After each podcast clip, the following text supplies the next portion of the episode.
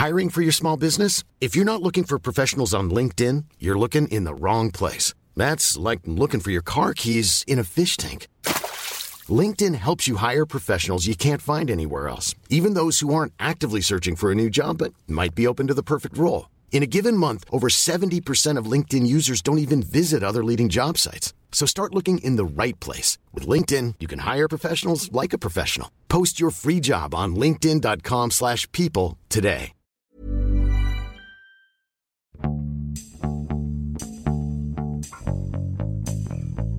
欢迎收听艺术有毒，我是呼呼。我是 Sammy。今天这一期我们做艺术有毒以来最特别的一期吧，应该算是。今天我们是呃，我跟胡胡两个人分别在不同的地方跟两位不同的嘉宾聊他们新出的书。我不知道胡胡，我们要不要讲一下为什么录这么样一期很特别的节目？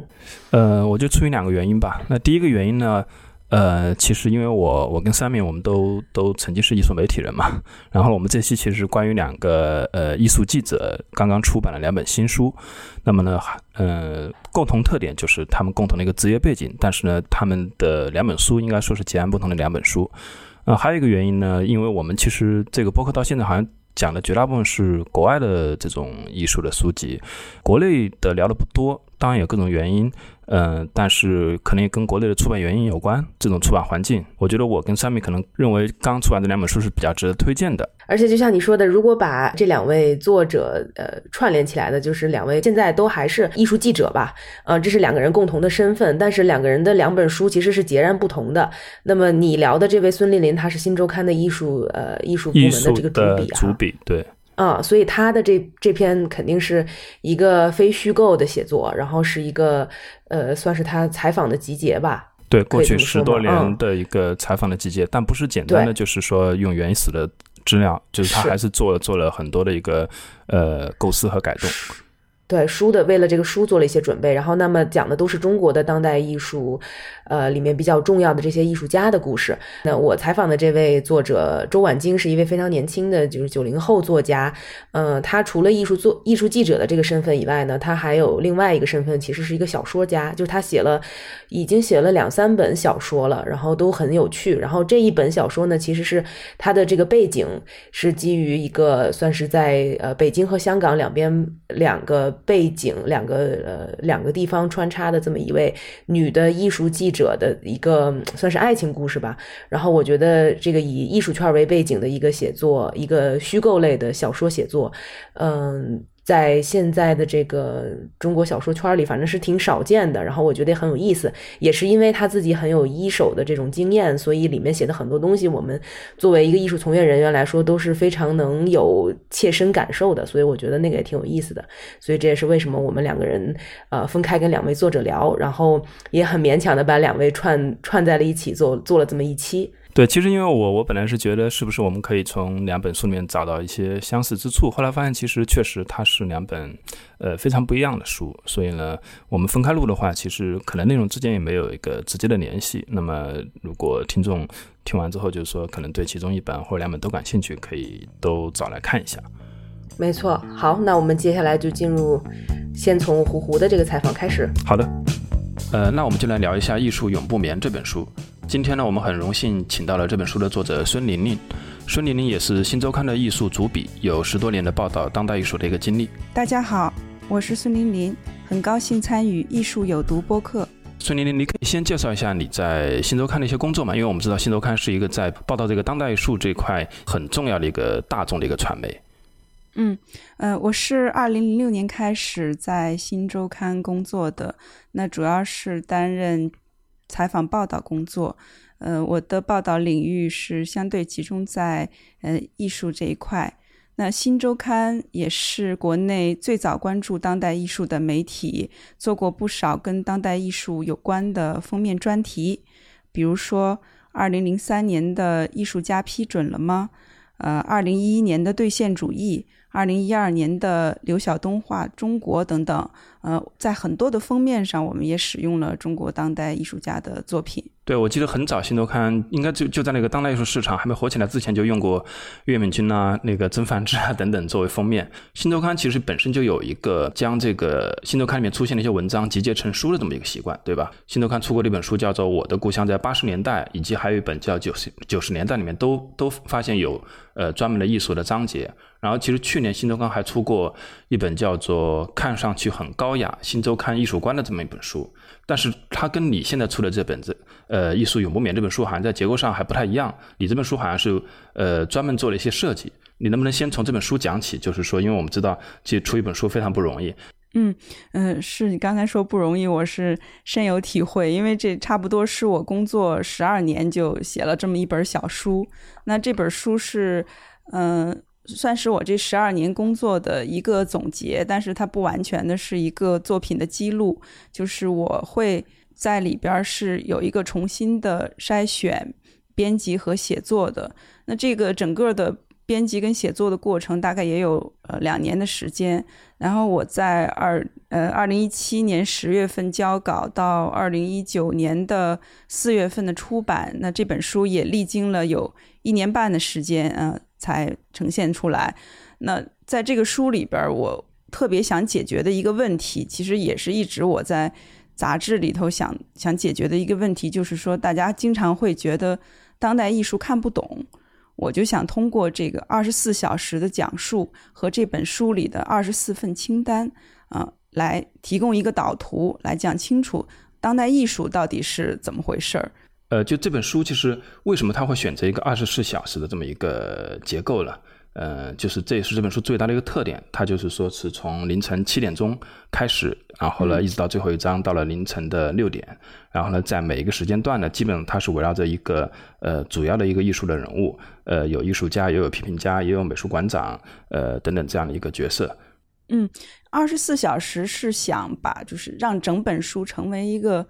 一个整体，它有一个逻辑，有一个结构，而而不是一个松散的文集。那嗯，另外呢，这个时间感也是这十二年来我体会到的这种呃中国当代艺术的满负荷运转的这样一种节奏，呃，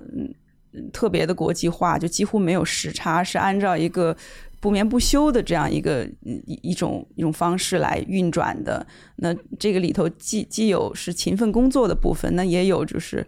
拼命去玩耍的这样的一部分，然后是一个，嗯，几乎是一个二十四小时不打烊的状态吧。我想表达出这样的感觉来。你在分配就是说具体的时间点的时候，会不会发现就是是不是比如说白天你会发现你有很多选择，因为白天大家都在活动，呃，然后晚上的选择比较少，因为正常大家晚上都在休息，还是说反而在艺术圈里面它是一个另外一个状态，就是比如说艺术家都是夜猫子，都在晚上创作，呃，工地也都在晚上通宵赶工。嗯，可能。比较少的是呃上午的时间，因为的确是 的确是像你说的，艺术家大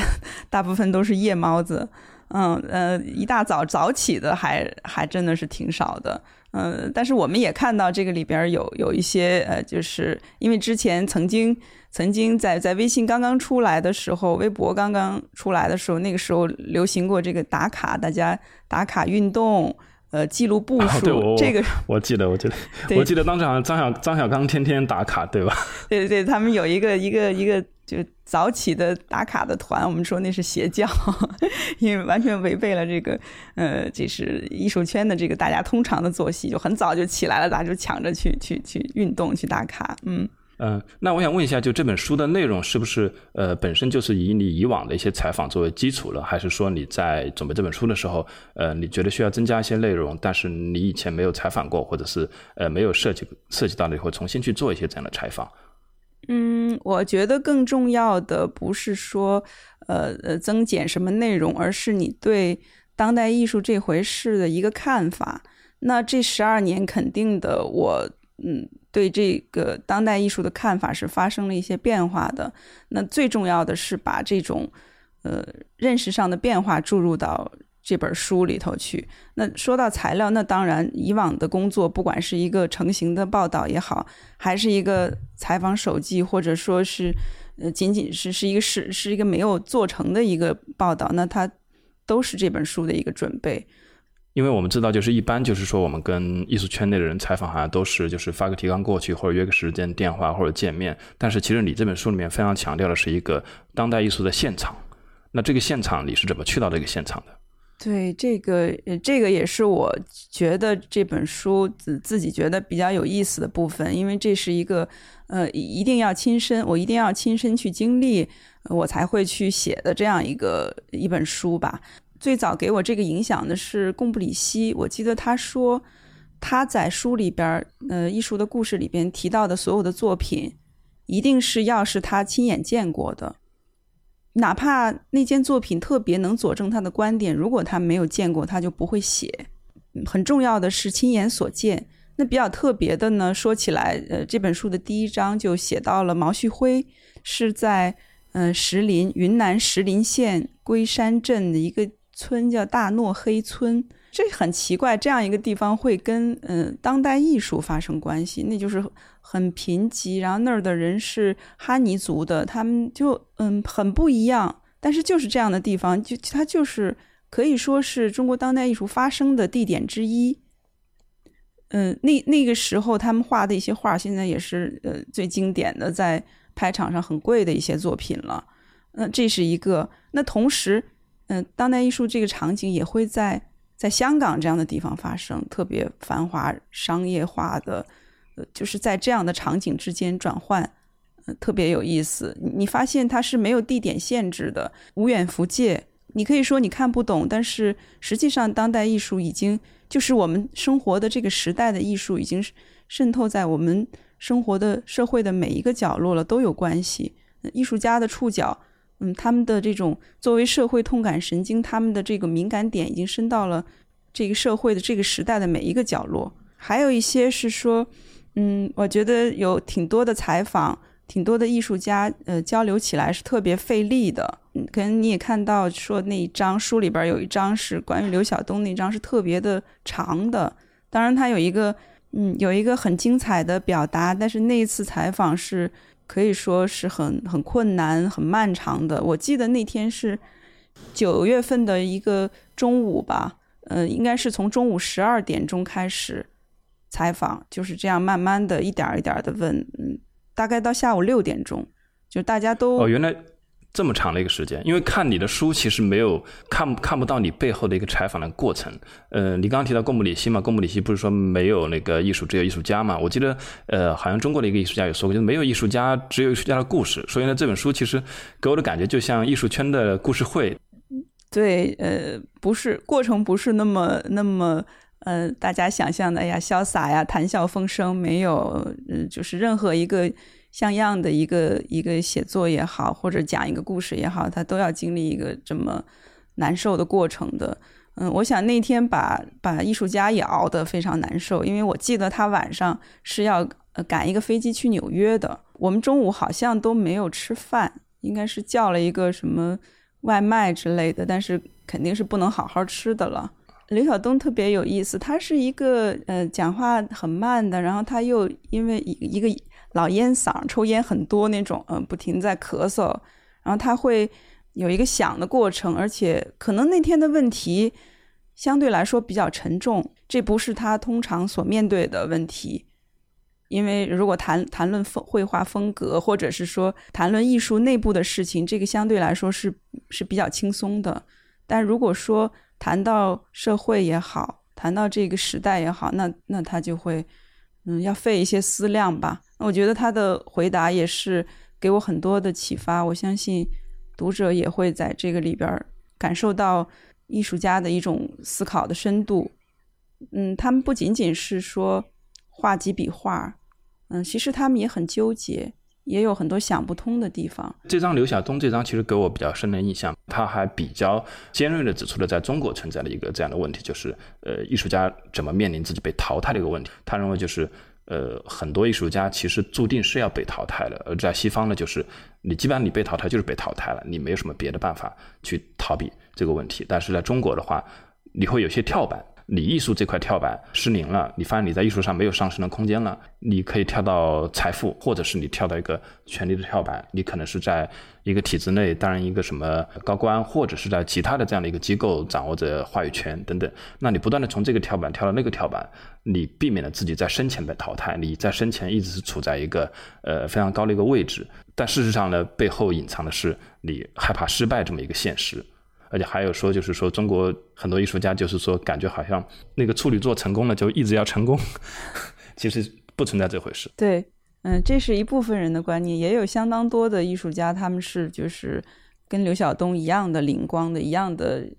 非常思路非常清楚的。我们知道的开山座、处女座比较好的艺术家，也有人就是不做了，比如说呃顾德新啊，对对，哎，你这本书好像没没怎么写到顾德新。顾德新，因为他宣布他不做艺术家了，然后他就这样做了，这个是我非常钦佩的一点。对，这是不是一个不是一个跳来跳去的这样的一个思路？嗯，这本书里面我们刚刚提到了刘晓东，提到了毛旭辉，呃，还有哪些你觉得你你印象比较深的有哪些人物呢？嗯，那另外我觉得，嗯，好玩的一个一个人是陈安健。啊，对我特别好奇，为什么呃你会把陈安健写到这本书里面去？因为因为陈安健，我相信对于大家而言不是一个耳熟能详的这么一个艺术家。嗯，用陈丹青的话说，他是一个无可救药的一个本土艺术家。对，地方性艺术家，他就真的是，嗯，如如果你看了他的作品之后，你会觉得那个像马格南的摄影，当然他是照相写实主义了。嗯，说像马格南的摄影是说他有一种。捕捉了一种视像，是一种，嗯，不是不是，就是甚至不是审美的，但它是跟这个城市，跟重庆这个城市是特别的正相关的，而且它它所处的这个这个小小的环境，交通茶馆也是一个非常有意思的地方，嗯，一个四面漏风的违章建筑，然后大家在这儿喝茶，然后维持着一种已经。在城市化的过程中，已经要被消灭掉的生活方式，这些人，重庆人还在顽强的维持着。那陈安健的角色，除了去记录这些，他还出钱去资助这个茶馆的 运营，好像好像出一半的租金，就为了这个茶馆能运营下去。所以他是在非常用心的生活，非常投入的去在交通茶馆去。完成他的这个生命的过程的。你刚刚说到喝茶，其实你书里面我印象还有一个比较深刻的一个细节，就是你写到王黄生他在那个中央美术美术馆那个当馆长的时候，嗯，你写他是一个其实他是一个视茶如命的人，他是一个潮汕人，对吧？嗯。但是他的办公室里面没有一套完整的茶具，而且很夸张的是，里面写到就是他几乎是站着办公，因为就不断的就是说，基本上都。同时会有两三波人来找他，所以就是围着他，就是说，哎，这个事情应该怎么处理，那个事情应该怎么办？就我没有想到，原来当一个美术馆的馆长是这么繁忙的一份工作。对，嗯，甚至于，但是当年他在广东美术馆的一些同事就会投诉说，他略微有些粗暴，他的态度，因为实在是太太忙了。对，然后这个茶具，茶对于潮汕人来说是是生命。嗯，你看之前网上流行一个图，说是这个汕头马拉松，大家选手在中间跑到一半的时候，不是去喝一个营养饮料，是功夫茶也要来一杯，就是完全是生命的组成部分，就是茶对潮汕人来说。但是这王黄生竟然就没有，竟然是用纸杯的，你就可想而知他是忙到什么程度。嗯，细细致到那个时候，我看他们布展，那个是哪一年的毕业展吧？那当然了，你你你也参与过，你知道的，虎虎就是说，展览总是在最后一刻，嗯，对，手忙脚乱，还在布置，对对。然后这是那个展厅又不是特别规则，机器新设计，那个墙面有一点有一点这个转角，慢慢的变小了。那这些作品怎么挂？当时是呃呃网管还有呃徐冰徐老师吧，他们就在最后一刻还在那儿调这些画的位置，都第二天就开展了，晚上十点多钟。有一个问题，呃，我一定要问你一下的，就是这本书呢，呃，我在拿到手的时候呢，我注意了一下，因为这是我们做编辑养成的一个习惯，第一，第一去翻版权页，然后我发现这个书的那个印刷时间就是今年的三月份，嗯，然后呢，在三月三月份的时候，其实那个时候出现了一件艺术圈的一个呃很大的一个事情，就是叶永青的这么一个抄袭的事件。然后呢，它正好是发发生在二月底。然后你这本书里面其实有专门的章节，呃，写到叶永青，所以我就想问你一下，在下映场之后，其实其实你这本书已经来不及更改了，你当时想到的是什么呢？就算来得及，我也不会去做这个更改。对，因为这个是。叶永青在这个书里的存在，它是一个真实的。说到叶永青的这个故事，它是一个呃自我选择的故事，当然它也是一个自我伤害的故事了。嗯，叶永青嗯不是不是一个坏人，也更不是一个坏的艺术家，甚至他是一个公认的朋友很多的做在艺术圈做了很多事儿的这个也有好的作品的这样的一个优秀的艺术家。嗯，但是他确实是在一个。正确的时间做了一个错误的选择，嗯，那个时候把呃九十年代吧，嗯，国门初开，那中国人就特别饥渴的在在吸收西方的这个现代艺术的这些资源。按说一个比较好的方式是说我我我吸纳之后我消化消化了，然后转化为我的一个自己的一个创新，嗯，但是叶永青是悄悄的拿来主义了。那这就成为他的一个小秘密吧，嗯，甚甚至于是说他最亲近的同行、最最了解他的这些评论家都被蒙在鼓里。你也看到那段时间，大家发了很多这个文章，说，哎，说这个人写了他，那个人写了他，呃，打脸呢，如何如何，嗯，对，但是大家是就是不知情的。那我觉得，我当时知道这个事件，对我我的第一反应就是，我希望等待艺术家自己。出来就是面对这个事情，因为我们知道现在很多这种热点事件的出现，它往往有不断的有后续嘛，有反转呐，呃，事情都没有搞清楚，你就开始去评论，开始去介入的话，往往就是会被打脸。所以呢，我当时其实，嗯，唯一的一个期待就是说，这个事情，呃，随着越来越多的细节，这种呃真相的一个披露，希望叶永青可以就是。嗯，不，当然不仅仅是我了，就是说，大家其实都希望叶永青对这个事情有个正面的表态，但是很可惜呢，就是直到这个事情的一个热点过去，嗯，叶永青都没有非常正面的回应。那这里面就是说我，我我觉得作为呃，曾经我其实也采访过叶永青，而且不止一次。呃，也做过叶永青的专题的，甚至是封面的报道。如果大家还有印象，应该还记得，其实叶永青这个不是第一次引起这么大范围的一个关注。曾经在接近十年前吧，应该是在二零一零年的十二月底，当时叶永青，嗯，有一件画的很丑的一个鸟的作品，就是在当时的社交媒体上，当时的社交媒体就是还有开心网，还有新浪微博刚刚起来等等这样的一些呃社交媒体上引起了非常大的一个热议，就。嗯，很多很多根本不了解当代艺术的人，就是看到了叶永青的一张很丑的鸟，在呃瀚海拍卖行，北京的拍卖行拍了二十五万，就觉得这样的东西怎么也能叫艺术？就是围绕着这个东西引起了非常广泛的一个全网的一个讨论。那当时呢，呃，叶永青对这个事件其实是非常呃开放的去呃面对媒体。呃呃，接受很多纸媒，就包括电视媒体等等这样的一个采访，去谈论这个事件，就跟今天的，就是说他完全对于媒体封闭呢，就就截然相反。因为其实你书里面也提到了，叶永青他是一个万金油式的人物，其实他他是很会说话的一个人。呃，我感到很可惜的就是说，他失去了一次，就是呃，在这样的一个非常关键的一个呃当代艺术圈的这么一个事件里面，失去了一个就是呃面对。大家去把自己的真实的心理状态，呃，袒露出来这么一个时刻，嗯嗯，挺可惜的。的确，他是错过了一个呃，就是来呃说这个事情的一个最佳的窗口期，那就很难再获得一个自我阐述的、自我辩护的这样一个机会了。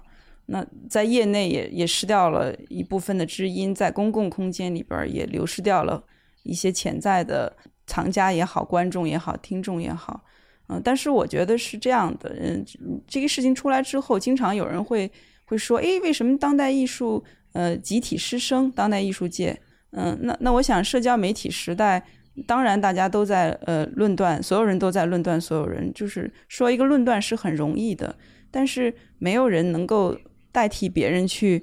感受也好，或者代替别人去受罚。那这件事情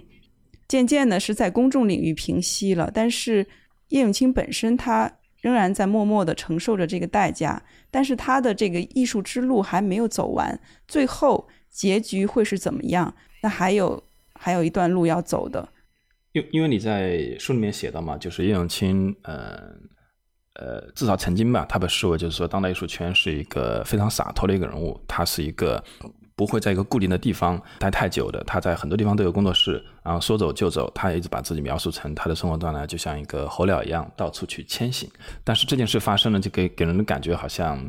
呃，要。做到真正的洒脱不是那么容易的，就是当他现在的沉默，也让我想起另外一个问题，就在于在就是十年前的这个呃丑鸟的这个事件里面，嗯，他知道就是说他面对媒体、面对公众，他去聊谈论这个艺术、谈论大众对这个东西的对当代艺术的反应的时候呢，他知道他可以站在一个他的艺术不会被质疑，呃，甚至呃站在一定的一个制高点来谈论这个事情。呃，的这么一个角度，呃，或者说所有的这个事情对他真正在当代艺术圈的这么一个位置是有益的。可能在这个抄袭的世界里面，确实他找不到这样的一个制高点了，所以就只能选择沉默。那么这让我想起另外一个问题，就是说，当我们作为一个媒体人在艺术圈进行采访的时候，呃，其实你会往往发现，就是你在没有足够的话语权和平等的地位，或者足够多的准备的时候呢？嗯，你会容易被陷入到一个被牵着走的一个状态，甚至就是说，在某种程度上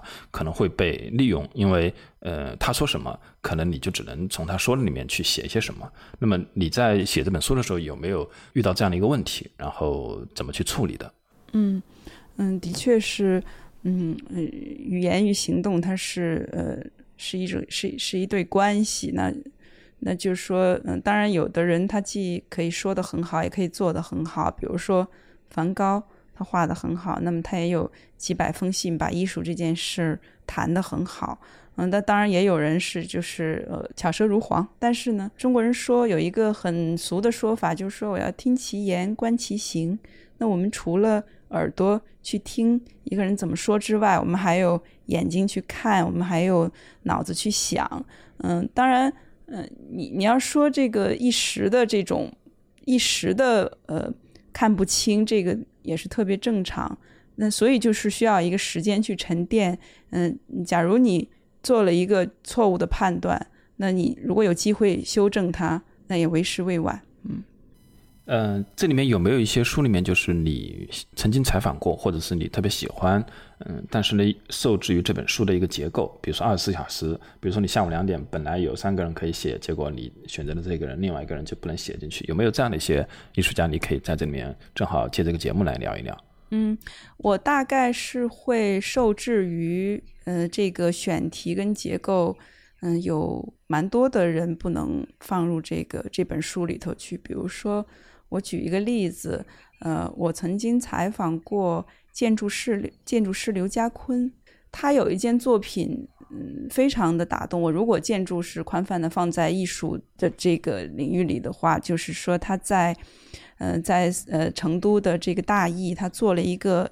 小的建筑，只有十平方米，是在樊建川的这个呃艺术园里边。这个建筑是为一个在汶川大地震里头死去的一个很普通的女中学生，叫胡慧珊，建的一个纪念馆。这个小房子完全是刘家坤自费的，大概花了十十万吧。嗯，外边是一个灰色的方方的水泥房子，里边漆成了特别好看的粉红色，然后放上这个胡慧珊的日常用品，她的她的衣服、她的学习用具、她的奖状照片。平时因为这个是一个违章建筑，就是说没有被许可开这样一个纪念馆的，所以是一直是锁着的。你要去看，你就找这个博物馆的工作人员帮你打开，你再进去。但是在那个空间里边，你会觉得特别的感动，看到一种建筑师，看到一种艺术家，或者这个社会的这些知识阶层一种真正的关怀，一种嗯悲天悯人的那种嗯情情感。如果你去成都的话，我特别的建议是去参观这个小的博物馆。一一这可能是刘家坤做过的最小的一个一个作品，但是我想这是他最动人的一个作品。但是这样的就是没有办法放到这本书的结构里边了。其实你这本书里面还提到了一个已经过世的人物，就是黄专。那么黄专是一个我一直没有，我都我应该都没有见过，就是无缘见面。但是呢，我在各种的呃艺术圈里面的人都会提到黄砖这样一个人。然后我也是第一次在你这本书里面，呃，比较完整的看到了他他的一个工作的状态。你当时呃黄专是你亲自去嗯当面采访过的是吧？嗯嗯，因为我们都呃在广州，所以我跟黄老师有呃相对来说有比较多的机会接触，嗯，也也对他也也也对他的工作有一点了解，嗯，应该说他的主要的研究方向是在中国的这是五五十年代出生的这一批艺术家上面，当然他对年轻人有很多的提携，但主要的他个人的研究兴趣是在这儿。嗯，比如说有呃呃，像王广义，大家都知道他的大批判，但是王广义的整个的创作的转向，他出现出现了一些装置，出现了一些呃呃雕塑这些后后期的代表作，实际上嗯可以说是黄砖逼出来的。他说我呃我可以给你做展览，但是我一张大批判我都不展，你可以吗？嗯，他是这样的一一个人，对于市场可能 是站在站在虎虎的反面。对于市场非常的，就是几乎到了一个一个一个反市场，对对对，非常的。但他同同时又是第一个呃肯定的张小刚大家庭这个系列的人，他第一个把张小刚的大家庭当做了那个杂志的封面。嗯嗯，那件事儿的来龙去脉，我我没有调查特别清楚，但是嗯，按照对黄砖的这个了解来说，他呃，应当他不是因为一个市场的成功去认可一个艺术家。呃，你写到黄砖的时候呢，有一句话还挺吸引我的，就是你写了，就他的态度经常是拒绝，拒绝媒体的采访，也拒绝给别人写文章。嗯，包括就是艺术家好像都有点点对他有点敬畏，甚至有点怕的这种感觉。嗯，这跟我平时更多的就是在在圈子内可能接触到人物都还真的不太一样。对，嗯，黄老师是毒毒蛇，毒蛇之中的毒蛇。就是那个我，嗯，王有生有一句话，他说，嗯，黄砖对我的攻击，就是对我的那个批评是人身攻击式的。嗯，当然这个是他们之间的一个玩笑话了，就是他会非常犀利的指出指出你的问题。嗯呃，可能他对吕鹏也有一些攻击，一些评论是人身攻击式，但他们不不不会不会因为这个影响到这个嗯学术也好，或者是关系也好，因为因为呃黄黄专跟吕鹏都是范景中老师的学生啊，他们应该是一个同门的关系，但是这个是呃是一个学术的，然后这个里头有很多的幽默感在里头，也算是那一代人的一个风采吧。呃，我我我记得是说王广义说过，他到呃那是去武汉，就是刚到武汉工作见黄砖，那时候大家都很穷，黄砖就很豪气的买买很多吃的啊，烧鸡啊什么招待大家。那个时候是没有市场的，只只有这种性情相投，大家就在一块儿聊艺术，呃，一起玩耍也好，嗯，一起谈论一些事情也好，嗯，是这样的。这次看你这本书呢，我还是第一次搞清楚了正存办是怎么回事。因为我其实正存办的展览我见过好几次了，他们的最显著的一个特点嘛，就是他们有一种自己的一个独特的一个蓝颜色，这个蓝颜色基本上是铺天盖地的会出现在展览的现场。在这本书里面，你提到，其实原来他们是一个很快乐的一个喜欢，就是以这么一个组织的身份去过集体生活的这么一一个艺术家。嗯，我觉得还还突然就跟一下子跟那个当代艺术往往就是说非常强调这个观念呐，呃，批判的反抗啊，这个这个思路是不太一样的。你当时是怎么呃接触到郑存办这样的一个群体的？嗯，这个采访的起因是他们。去年在深圳的一个个展，但是呢，我是怀着很多的疑问去进行这个采访。我在深圳应该是住了两三天，跟他们在一起，然后是五个人嘛，郑纯办，然后每个人都有挺长时间的这个单独的去聊，然后你会发现，嗯，很有意思，大家的呃，大家的讲述，最后你。你要你要慢慢的去解答你的问题，你一开始你是很难相信的。如果说一个人他成功，或者是嗯有有名有钱，为什么会愿意就是自己不是一个中心呢？那个肖玉有一个话说，我们在正纯办，我们是没有核心人物的。呃，如果说一个乐队，那那列侬死了，那这个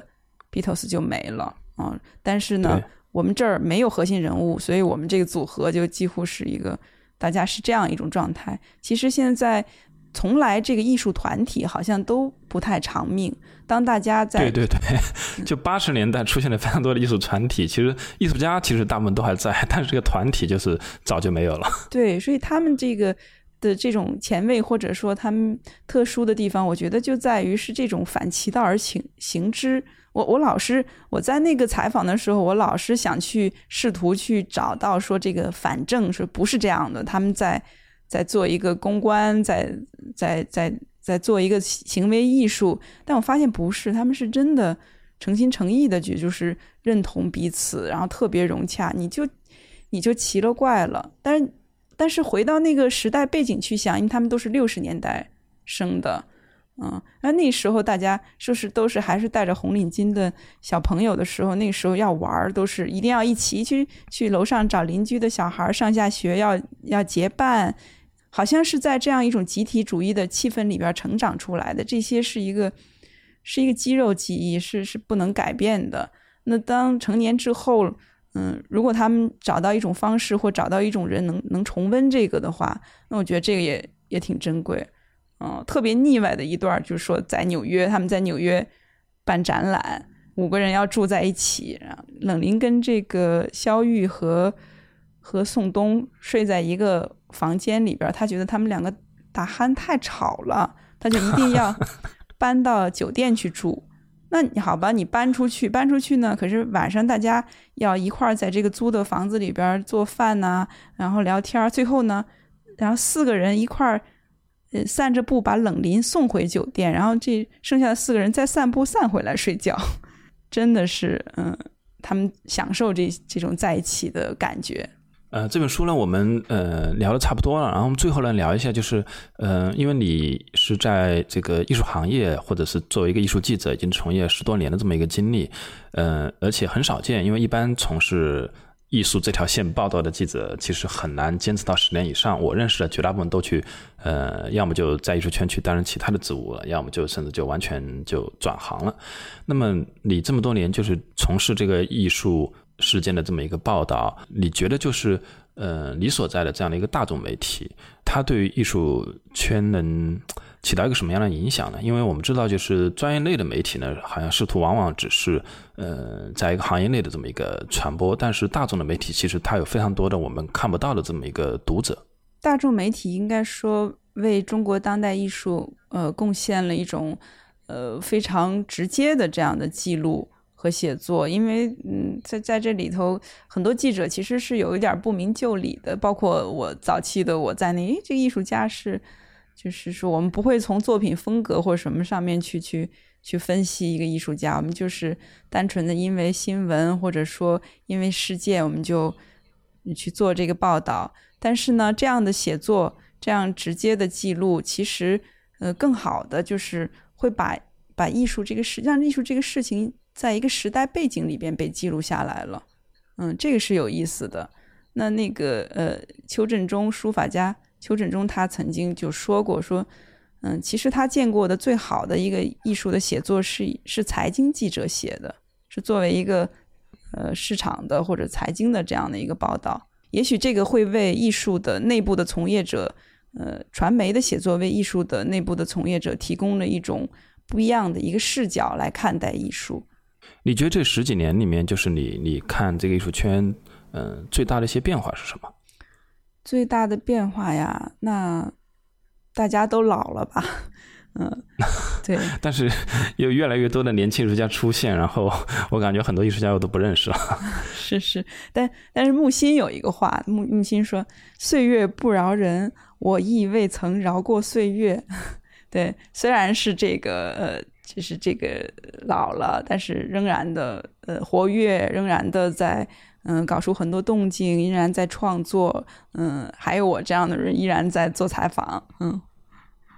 所以就是呃艺术这条线，你还会继续追踪下去？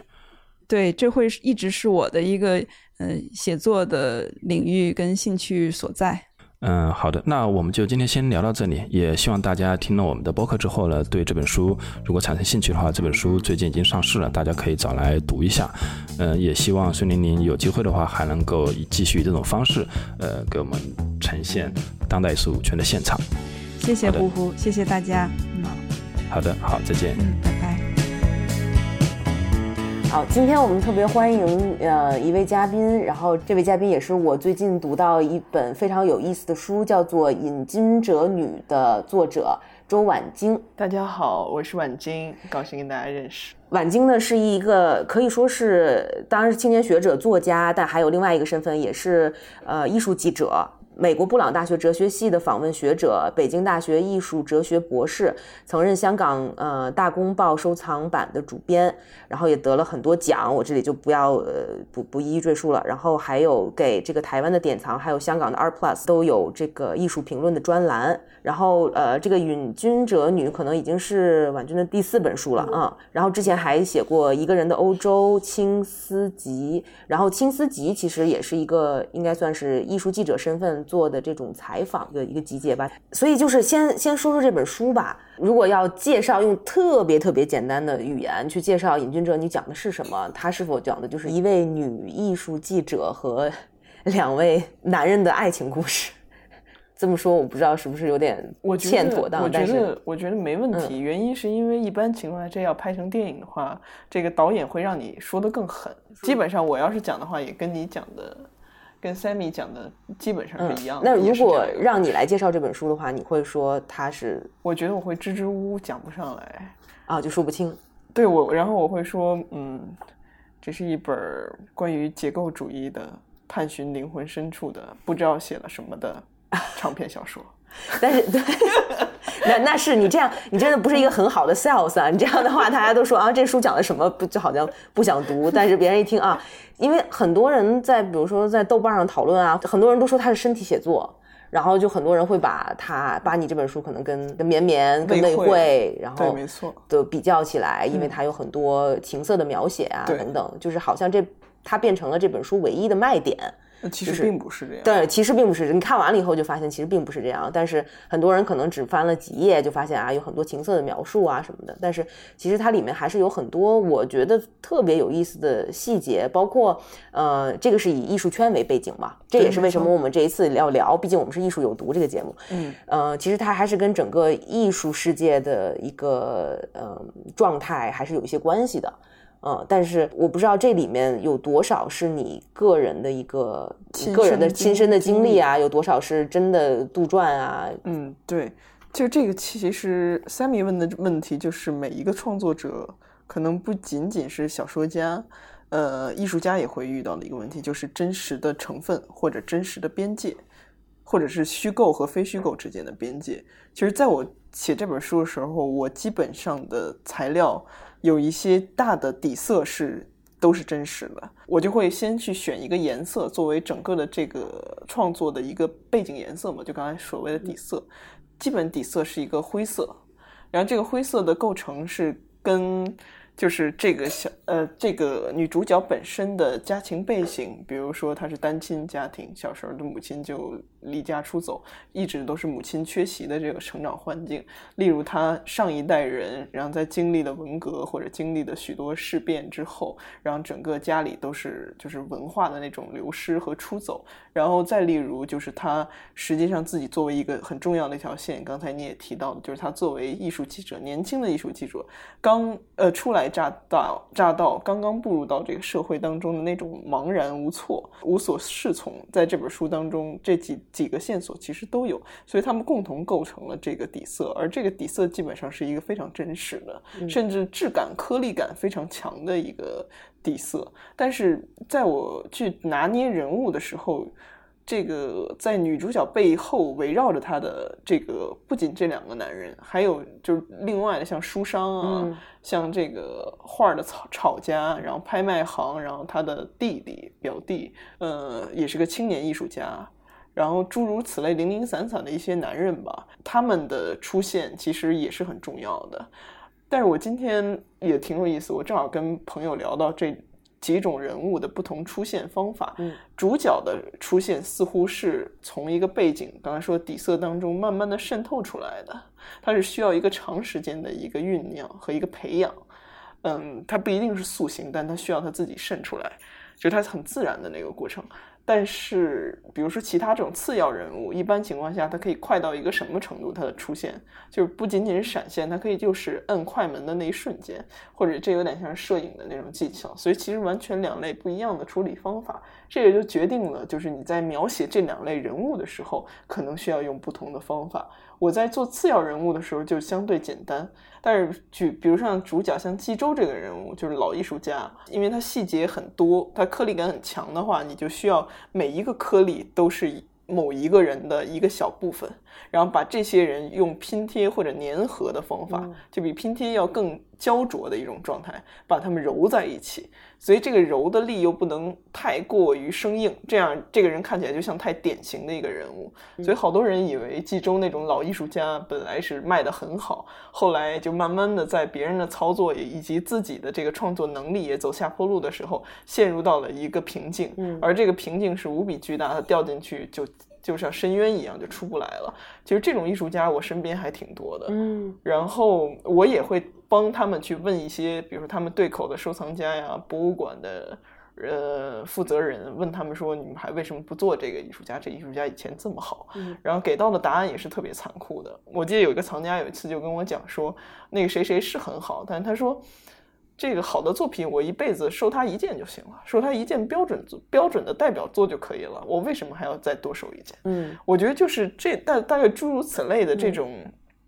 原因就塑造了这个人物，或者是塑造了我要想写这个人物的这个欲望。明白。其实我问这个问题，就是问这种真实和就是所谓的杜撰的这成分比例，也是因为其实你里面提到很多，就是感觉非常具有戏剧性的艺术事件，在我看来，在我们这个艺术从业人来看来，是是是挺真实的，而且很多事情是一笔带过，但其实它的我相信是。全部都是真实的，就是或者是他在真实中是可能发生的。对，呃，就比如说像里面这个老艺术家的那个妻子，他的这个其实没有怎么出现，但是他的身份，然后他的爸爸的身份，他爸爸是什么某个拍卖行的老总，对吧？他是一名拍卖行老总啊，他是怎么牵扯到这个这个炒作艺术家的这个这个漩涡里面的？等等等等，就这些，其实你并不是花很大篇幅去讲，但我觉得，嗯。是挺真实的，去描述了这个艺术圈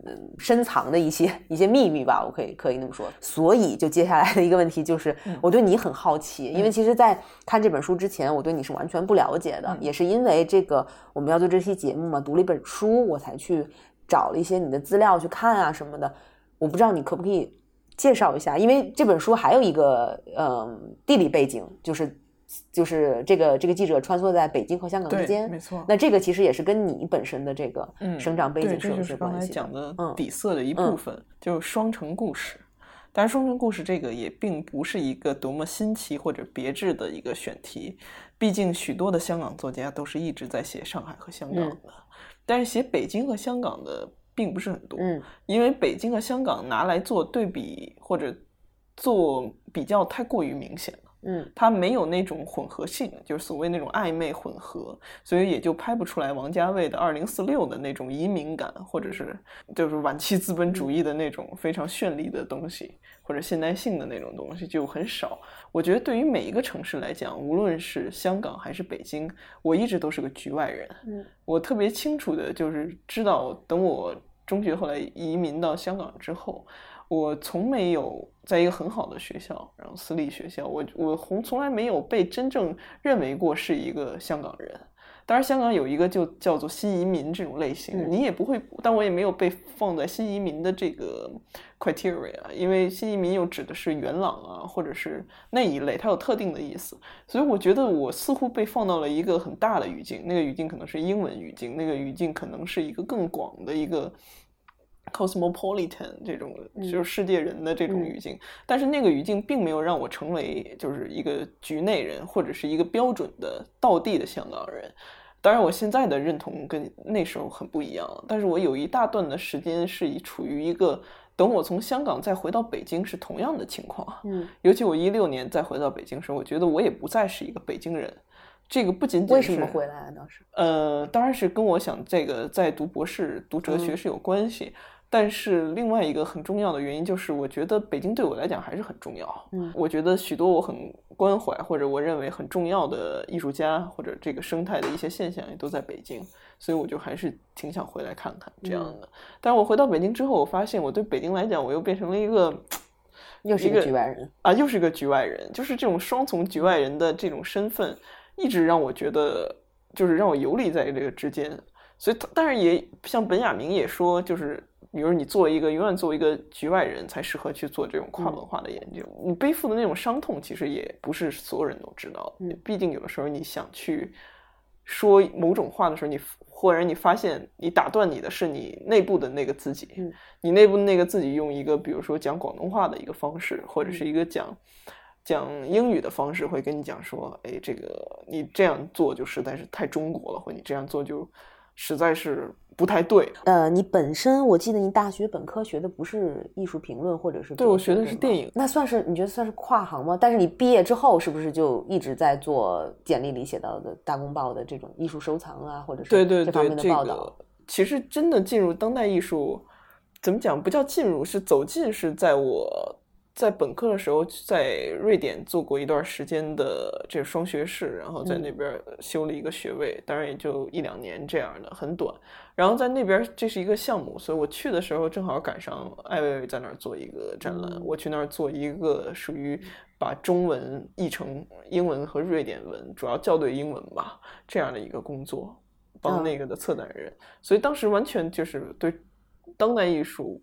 就是无论是中国当代艺术还是西方当代艺术，没有什么理解。但是那个、那个、那个工作对我来讲还挺重要的。就一开始做的是一个比较扫地僧一样的工作，就是一个对文直接面对文献，并不面对艺术家本人的工作。所以让我最感兴趣的也是就是那些资料里边的那个人，嗯，而不是真正的这个这个人，就是我们看到的。当然，我觉得艺术文献当中也艺术史里边也会有故事，那个故事和本人的故事似乎也是这种双重的。这种嗯，这种线索，我觉得你这个视角还挺有意思的。嗯，我觉我自己是觉得这个，我对这个很着迷的。你让我真正去看老艾，我也觉得老艾挺好的。但是对我来讲，可能就是我更熟悉的那个是文本里边的那个人，就是这个让我觉得还挺不一样。所以我不知道你在看我的书跟跟我说话的时候，会不会也是有那种很不一样？因为我的书也是用第一人称，嗯，他会有一个形象，然后跟我是肯定是两个完全不一样的人。那所以之后你就等于毕业以后就完全没有别的想法，然后就直接去做了艺术类的记者吗？因为我硕士读的是文化研究，在中文大学，香港中文大学。嗯，那个时候就特别明确的是开始做一些跟就是文化研究相关的 culture study。然后做了文化研究之后，一大堆的文化理论就进来了。嗯，那个时候其实就特别明确的已经有这个理论转向了。然后等到真正去做这个。做大公报的这个刚开始做记者，后来慢慢做编辑，做到我那个版的主编。这个一路上其实就是我们那个版算是理论很强的一个版。为什么呢？因为是古典的一些东西里边画论啊之类的，像谢赫六法那些也都很重要。但是当代当中有一个很重要的问题，刚才我也提到了，就是有些文献里边是有故事的，但这些文献没有被经典化。没有被经典化的意思，其实就意味着它没有有过系统的整理。所以我们那个版其实每周一期，在做前后都跟每一期都有关系。就是比如说像做一个系列的，就像我之前做北京独立艺术空间调查一样，做一个系列可能要分几次，然后就做这个专题的这个报道，分可能一个月都在做同一个事情。可能艺博会当时是让有有一段时间挺火，然后私人美术馆有段时间挺火。然后整个亚洲的一个取样吧，然后就到处飞去做一个自己，其实更像是一个独立研究的一个板块。当然，藏家，尤其香港藏家是这个板块当中另外一个我们采访经常会遇到的一个对象，真的跟大陆藏家很不一样。怎么讲？也也许可以分享那么。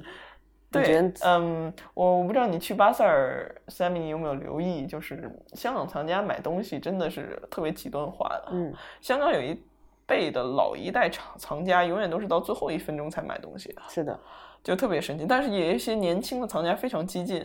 都是那种有东西好东西一定会抢第一个第一个的，嗯永远都是 V V V I P，有没有 V V V V I P 那种的？但可能是因为他们是做投就是投行背景啊，嗯或者是这种麦肯锡背景，所以他们会习惯。对他们会把这个东西就看成了是一个很重要的一个需要去冒险去值得一搏的东西，就很有拼搏精神。但大部分的老的藏家，我认识的可能家里实业做得很好的，但是就真的是到最后一分钟才会决定。所以这个情况也不是就在艺博会，他们在拍卖行上也是这样。嗯所以经常有有藏家就是举了牌子，然后没被看到，因为举得太慢了，嗯就一直犹豫犹豫，然后举了之后没就是做没看没被看到，然后拍给别人了，然后还还去跟那个陈寿康理论啊之类的，就挺有意思。我觉得我知道很多这种故事，嗯但是其实还是就是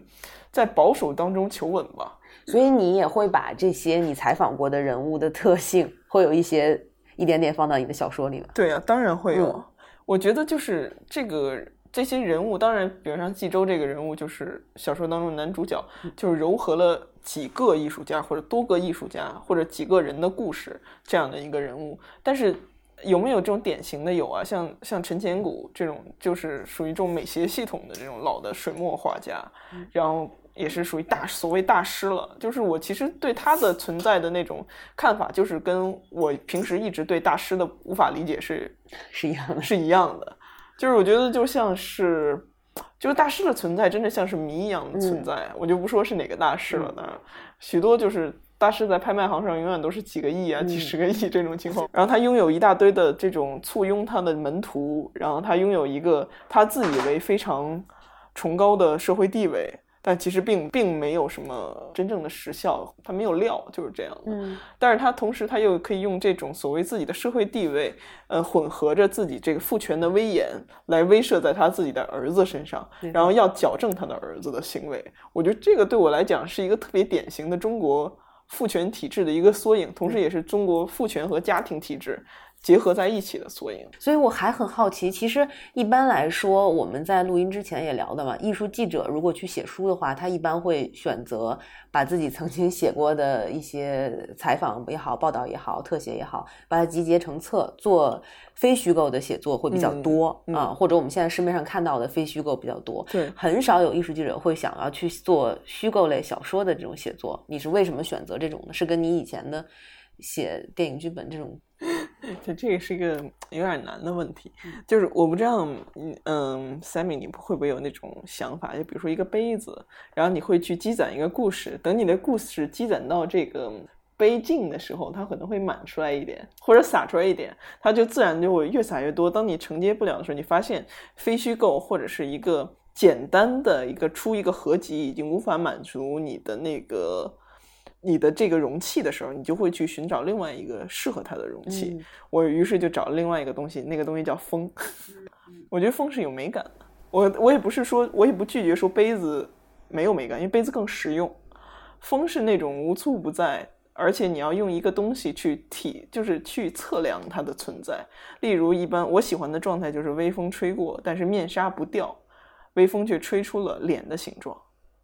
我写过康赫的一篇评论就，叫就叫做这个题目。你的叙述都太有画面感了，我觉得我刚才都已经 沉浸在那个画面当中了。嗯，所以我就我我就没没有办法，我躲不开，所以我需要有个东西去承载，于是就有了风。嗯，所以我们知道，就是《瘾君者女》士好像有一个三部曲，是吗？对就是我看到也是网上有宣传这个三部曲，然后它是第二部，它第对你好细致。第一支是那个相亲那本，相亲者女叫做啊，然后但是很遗憾我还没看啊，所以第三本是什么？然后它这三本的一个线索又是什么呢？第三本我还在写，我现在还不能透露，我才写了六百字。啊，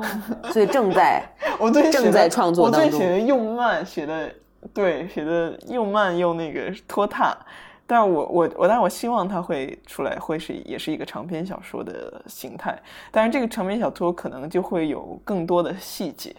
你现在看我的作品，还是就是可能非虚构训练，就是对我的入侵很明确。我把这个杯子的这个影子或者它的印记去除，我还需要给更强的力，所以我就需要一个更强的一个篇幅来去把这个非虚构去掉。这本书后来跟以前作家出版社的一个老编辑杨奎，他说就是说这个就是唯唯一的问题就是现在那个闲笔太少。过于干净，嗯，就是他说我过于节俭，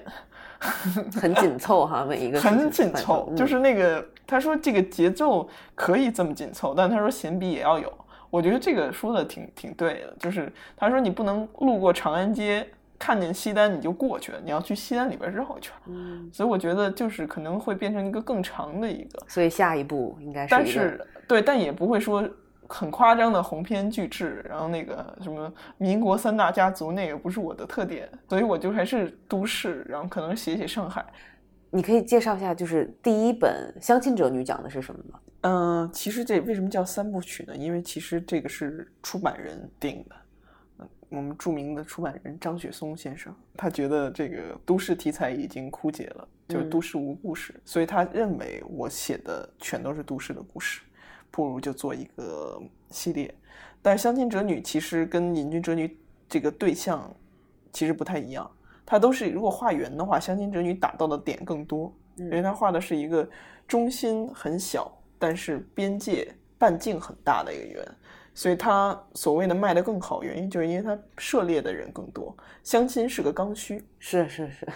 但瘾君并不是刚需，嗯就是上瘾这个事儿并不构不不构成刚需，所以这个是特别不一样的特点。但是当你变成一个半径大的圆的时候，你一定会有个问题，就是你你纵深会少。这个没办法，你如果你能做到一个半径又广、纵深又深的作品，那一定不是在中国。嗯，就这个就是这么就是这么尴尬的一个所以《相亲者你》讲的是一个相亲的故事吗？是相亲的一系列故事，中篇小说。嗯然后每一篇大概有十五篇篇幅，每一个故事都是五千字。嗯，我怎么讲？就是跟不同的形形色色的人接触，而且那些人更典型化，因为女主角也更典型化。女主角是一个律师行上班的律师，所以这些这些不同故事当中都是同一个女主角。同一个女主角。而那个女主角我我就直接没有起名字，我就管她叫婉晶了。嗯或者叫周婉晶了这样。但是我其实一直都想，都在思考，就为什么大家都会问我说，你的作品当中有多少真实的成分？嗯就大家对真实的那个依恋和是似乎能从真实当中探求到。就是安置自己，或者嗯是能够寻找到自己的那种投射的那个那种感觉，我觉得这个才是让我觉得特别耐人寻味的。对你也会从就是别人给你的这些 feedback 当中有得到一些。呃，当然，当然。然后我今天跟另外一个朋友说，我就说，这本书就像是一个缺了一个口儿的一个蛋糕，或者缺了口儿一个拼拼图，就是读者真的是拿了一个，可能他那个拼图那个板块比较大，嗯有的可能比较小，但是拼上去了，正好就能把那个拼出来的人并不是很多。嗯所以我还就是每个读者能读出来自己的东西，我是特别感激的。嗯，嗯，这个跟非写非虚构的那种收获完全不完一样全。不一样。非写非虚构，因为我也出过这种就是所谓的名人采访合集的这种东西，我也特别明确知道我出名人采访合集的那个嗨点在哪儿。嗯其实就是这个情况，就是无无外乎就是也没有想过说要成名或者怎么样，但是觉得自己一定记者有一个想法，就是觉得自己做的这些访谈，自己这些文章很重要。嗯，无论是对中国思想史说大一点，还是对我和这些人物的关系。比如说，我觉得什么样的访谈是真正好的访谈，就是两个人没有那么多就是预设和没有那么多包袱，没有那么多图怎么讲，就是我对你没有那么多欲望，我没有想从你这儿要成为什么，或者我想从你这儿做一个多么了不起的访谈，嗯那样的访谈是好的访谈。这个是我做了多年访谈之后，也审了很多稿子之后，我自己得出来的经验。所以其实因为我个人的就是就是读书的习惯，我不嗯太喜欢看一些记录类的东西，可能也是以前媒体从业人员就是做这种事情做太多了。所谓的这种记录访谈，就是我记录一个艺术家的一个某一个职业生涯，就是我是一个尽量客观的角度去描述，做这种特写的方式。就是这种类型的写作，我个人不太爱看。我喜欢看所谓的艺术批评类的，就它有一定的自己的观点性在里面的内容。嗯，所以我现在就是我也很好奇，我也很想嗯，就是问大家，就是尤其是对于做艺术记者类的，你觉得为什么现在中国的 这种在当代艺术圈或者在东国艺术圈里面的批评的声音或者艺术批评的声音那么少？嗯，我觉得就又回到体制本身的问题。先讲体体制，我们不是，我们没有那个真正所谓独立的媒体和独立且有影响力，这两个必须同时有。嗯就是像像《New York Times》，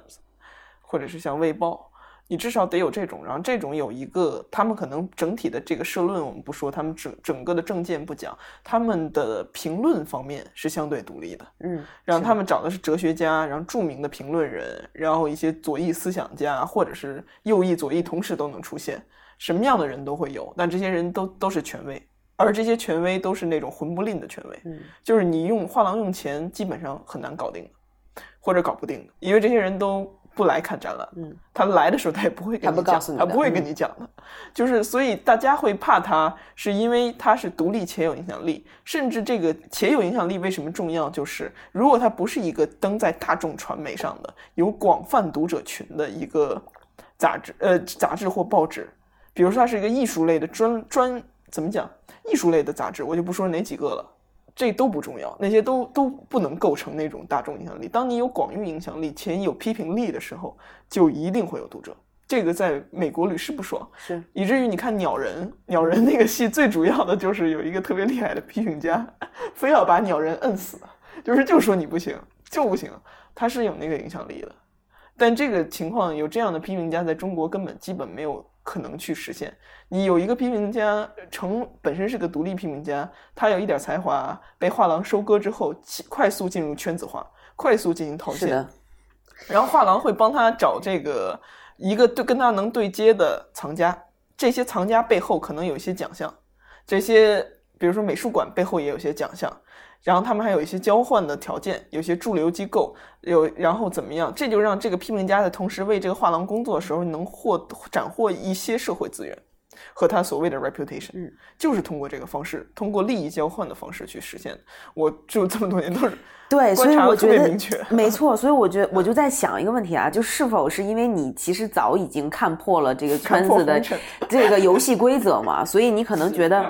我甚至在想，你是不是就是不屑去，就是可能你也觉得自己没有办法真正做成一个独立的艺术批评人的这么一个角色，所以你选择了虚构类的这种小说的写作，对对，可以逃离一些现实，或者是就是真正在发生圈子化的东西。我我最近我跟朋友在做一个真的独立艺术批评的平台，叫七叶，然后马上要在中间美术馆六月二十九号有一个我们几个批评批评者吧的一个论坛，有卞卡呀、宋轶啊，然后还有苏伟。然后我和郭锦红是发起人，嗯，然后其实，在做这个的时候，是真的，我迫不得已去去那个做这个的，因为我觉得真的这平台就没有，对，所以我试试，就算是我自己出资出力，我也希望有一个这样的，哪怕它是刚开始是不是一个线，不是一个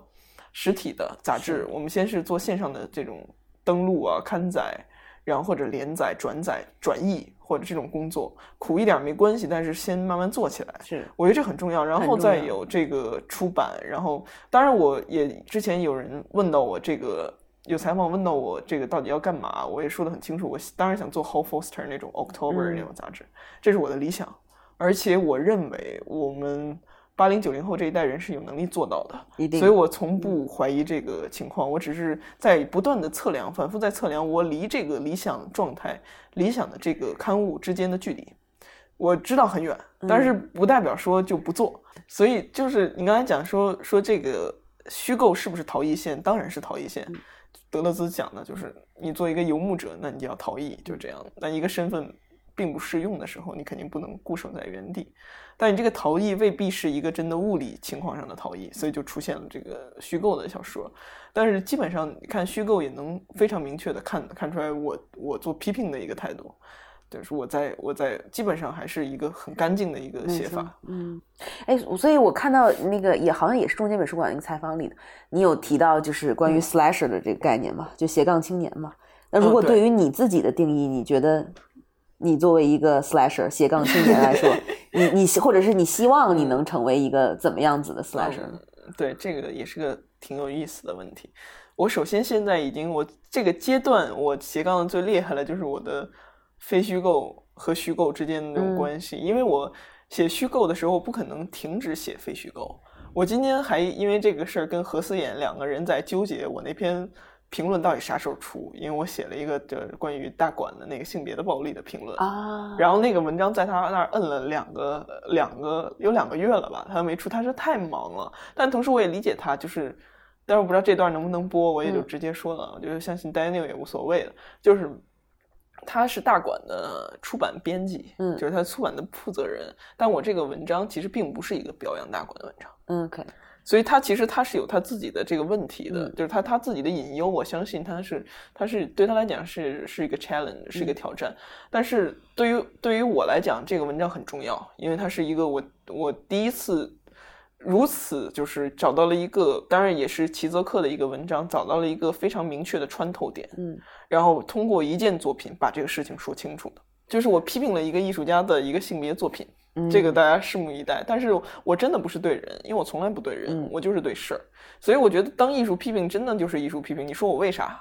我就不为啥。对你说我难道是为了把它捧红了，然后完了之后给它炒红了，然后它卖得更好吗？我也不是这个目的，因为我难道是为了惹事儿给增加自己增加爆点吗？我爆点似乎也不需要从通过这个增加，所以我真的就是就是那个作品，我希望它更好，这是一个建设性意见，但是读起来看起来就像是一个就是非常女性主义的一个批评。我很很很很很好奇这个那本书如果能跟这两本书，我当时想的是，如果能同时出来，不是那本书，那那个那个评论，对嗯，就明显能看到非虚构和我在虚构处理非虚构之间的那种不一样的那种。嗯所以你现在是两条线在同时进行，非虚构和虚构在同时进行，对我就是你会还同时写一些艺术批评的文章。对，同时写艺术批评文章。我最近，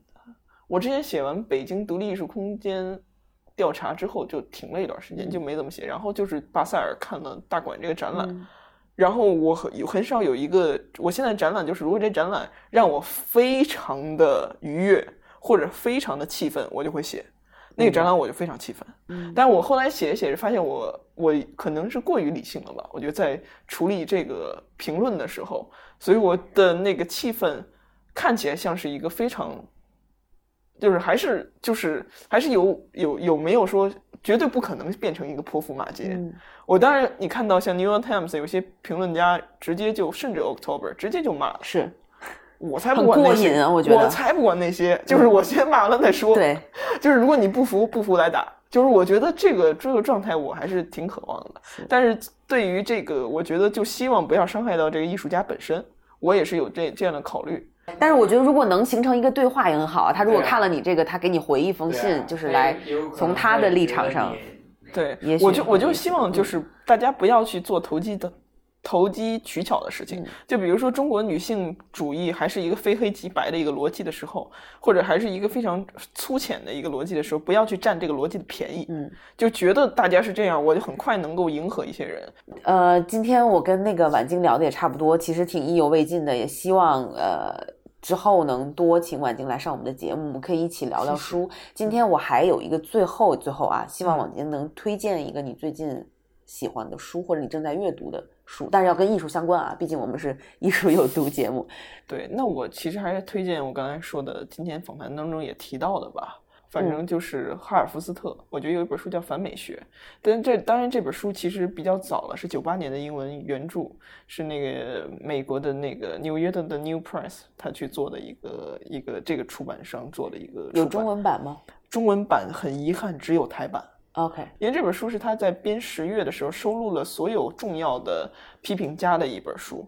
然后例如这批评家重要到什么程度？哈贝马斯、嗯，萨义德、呃 Rosalind Cross，就二十世纪最伟就这个大的脑袋嗯基本上最伟大的脑袋都在这里边了。然后，而且哈呃哈尔福斯特是在没到三十岁的时候编了这本书，所以在那个时候，我觉得对于对于一个左翼知识青年，我觉得他真的是非常优秀。嗯就那个时候把这些人都统合起来了，然后成为了一个非常有力量的一个叫做反反美学的书。因为美学他认为的那种黑格尔式的，然后或者是现代主义的那种美学已经死了。嗯所以我觉得我自己今天我们在北大做一个早上做一个研讨会的时候，他们还在抨击我说这个觉得哈尔福斯特是一个碎片式的，是一个比不上亚瑟丹托的一个哲学家，甚至都不是哲学家，只是一个艺术批评家。我就认为真的我无话可说，我觉得真的就是那我你们想要什么样的系统？黑格尔够不够系统，对吧？是吧？历史和哲学都是永远两两驾马车都是统合在一起的，是一个封闭的系统，是不是就已经是个系统了？我现在觉得就是为什么说推荐哈尔福斯特给大家看，原因是因为哈尔福斯特是一个在做系统的过程当中留了出口的人。这个我觉得对艺术家来讲非常重要，就是你不能是一个闭环。当你是个闭环的时候，你就不不可能是一个良好的生产，因为你没有输出了，你所有的生产都是一个内部的循环，就是一个死循环。当然，有些艺术家做得很好，就一辈子重复做自己的那个事情也不容易，然后也能做出来，但是那个东西并不生产有效的知识，只是在当下看见还是挺热闹的。然后另外我想想。嗯，其实跟我这本书相关的，就是也是一个美术史学家，然后写过一本关于八卦的书，但我忽然想不起来叫什么名字，是 Richard Wine 写的。嗯，你可能知道，前两前前几年出的，完全不知道，是关于一个是关于这个八卦的一本书，也是关于艺术圈的这种，但它跟我的写法不太一样。我看了大概看了一下那个英文版本，然后也挺有意思的。我觉得那本书大家如果查起来的话，其实跟我这个一起做一个阅读的话，也会挺有趣的。有意思的，好，这本书听起来我也很想读。嗯嗯，好，我们之后找到会放在 show notes 里头。好，的今天就谢谢杨晶，谢谢大家，谢谢 Sammy。感谢收听《艺术有毒》播客，这是由两位艺术从业人员主持的艺术读书的跑题节目。我们的节目可以在 Artist Poison 官方网站、苹果播客、喜马拉雅电台、网易云音乐以及荔枝电台上收听。您只需要搜索“艺术有毒”，读书的“读”就可以找到我们。